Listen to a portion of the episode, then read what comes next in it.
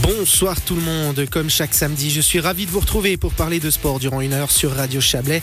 La tablée des sports, c'est jusqu'à 19h et ce soir, le basket avec la rencontre entre Vevey et Boncourt fera office de fil rouge. Nous nous rendrons régulièrement aux galeries du rivage pour suivre l'évolution du score. Mais dans un premier temps, nous ne manquerons pas de revenir sur la qualification acquise hier soir par l'équipe de Suisse de football pour les huitièmes de finale de la Coupe du Monde. L'ancien international helvétique Stéphane Grichting sera avec nous. Nous prendrons ensuite la direction de la patinoire du Vernet à Montaix qui accueille depuis hier la 30e Coupe du Rhône, une compétition de patinage artistique.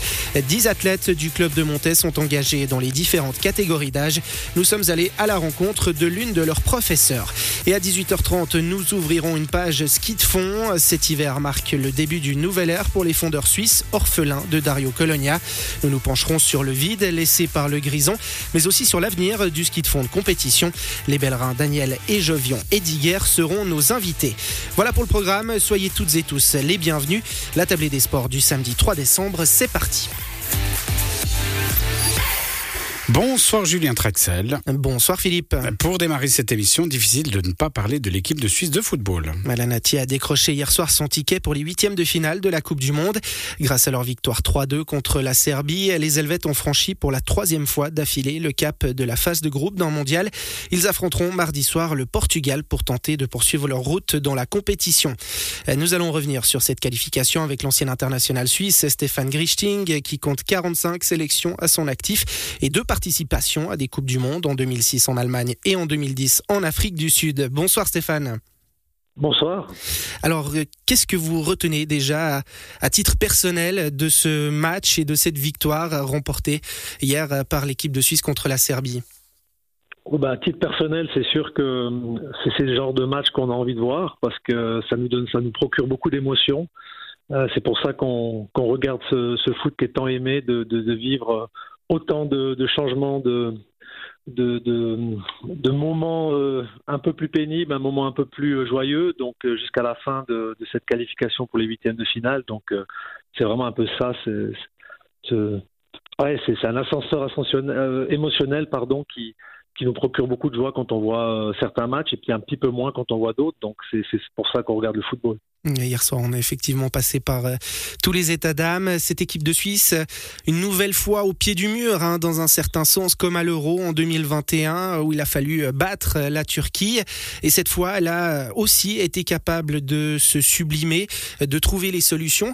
Qu'est-ce que ça veut dire de cette équipe de Suisse?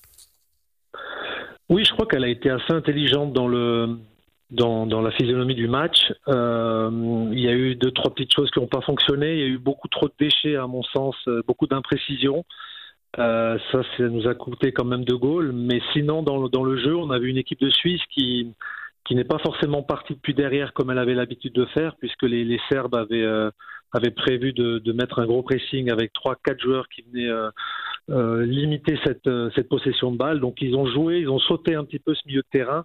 Et puis à partir de là, il y a eu vraiment des boulevards pour, pour sur les côtés notamment pour pour pouvoir amener des centres et puis pour pour pouvoir avoir des occasions. Et c'est ce qui s'est passé tout au long du match équipe de Suisse qui s'est procuré de nombreuses euh, occasions.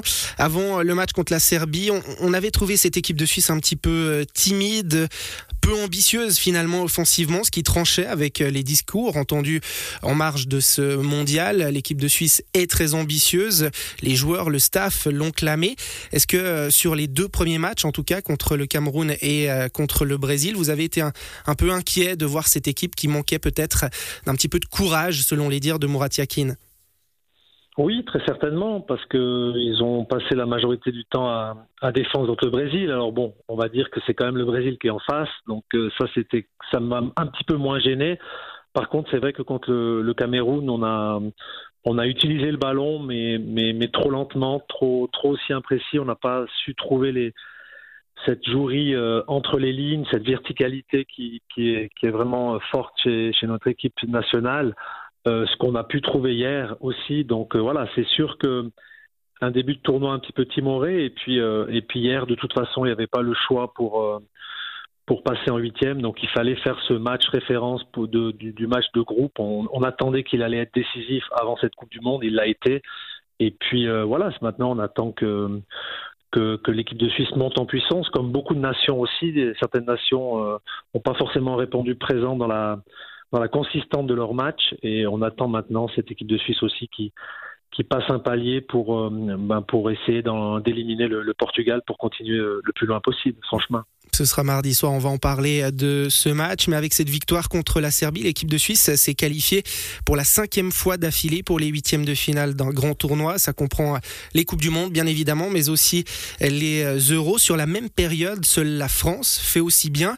Pourtant, Stéphane Grichting, on a l'impression que cette équipe de Suisse, on ne lui accorde pas forcément beaucoup de crédit, en tout cas pas le crédit qu'elle mériterait. Est-ce que c'est un avis que vous partagez déjà? Et puis, dans un deuxième temps, comment on peut l'expliquer?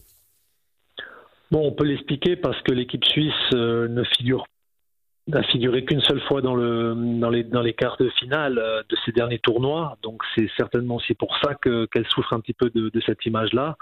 Euh, bien évidemment que, que cette équipe nationale a, des ambitions, l'acclame haut et fort. Tout le monde, tout le monde sait maintenant que, que cette équipe-là veut aller en quart de finale, voire plus loin.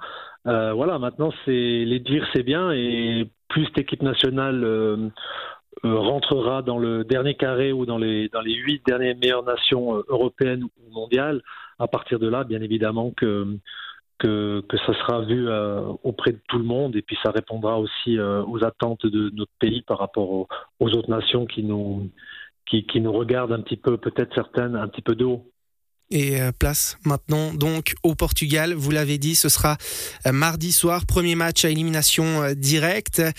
Qu'attendre de l'équipe de Suisse par rapport à, cet adversaire qu'elle a battu lors de la récente Ligue des Nations 1-0, mais contre laquelle elle avait aussi perdu lourdement 4 0. À, à quel type de match on peut s'attendre? Bah, c'est jamais évident de, c'est jamais évident de, de prédire et prévoir un match à l'avance. Bien évidemment qu'on sait que, que, le Portugal est un gros morceau. Quand on, quand on regarde les noms qui la composent, cette équipe, euh, c'est sûr que bah, ça nous fait un petit peu aussi saliver parce que c'est tous les joueurs qui jouent dans les meilleurs euh, championnats et dans les meilleurs clubs de ces championnats-là, qui jouent la Ligue des Champions, qui sont, qui sont vraiment chaque fois décisifs aussi.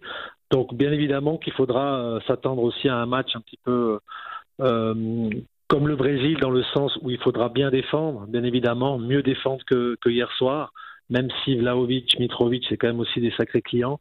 Mais quand on a Léao, Ronaldinho, euh, Ronaldo, pardon, euh, Félix, euh, Bruno Silva et, Bernardo Silva et, et consorts, c'est vrai qu'il faudra d'abord bien défendre et puis avoir beaucoup plus de courage offensivement et d'utiliser aussi le ballon.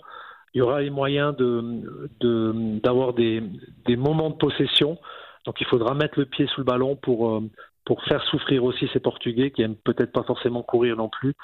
Et puis bah, forcément euh, marquer les, les, premiers comme, comme dans tous les matchs, marquer les premiers, tenir et puis, euh, et puis utiliser les bons ballons offensivement, de, de venir à, épauler Mbolo le, le, le plus, le, plus possible. Et puis à partir de là, on, on peut s'attendre à, à, un match quand même équilibré, mais qui pourrait nous être favorable. C'est tout ce qu'on souhaite en tout cas à l'équipe de Suisse. Merci beaucoup euh, Stéphane Grichting. Bonne suite de Coupe du Monde et bonne soirée. Merci à vous, bonne soirée. Et on précisera que ce huitième de finale entre la Suisse et le Portugal est prévu mardi soir à 20h. On part en musique et on se retrouve d'ici quelques minutes pour parler de basket.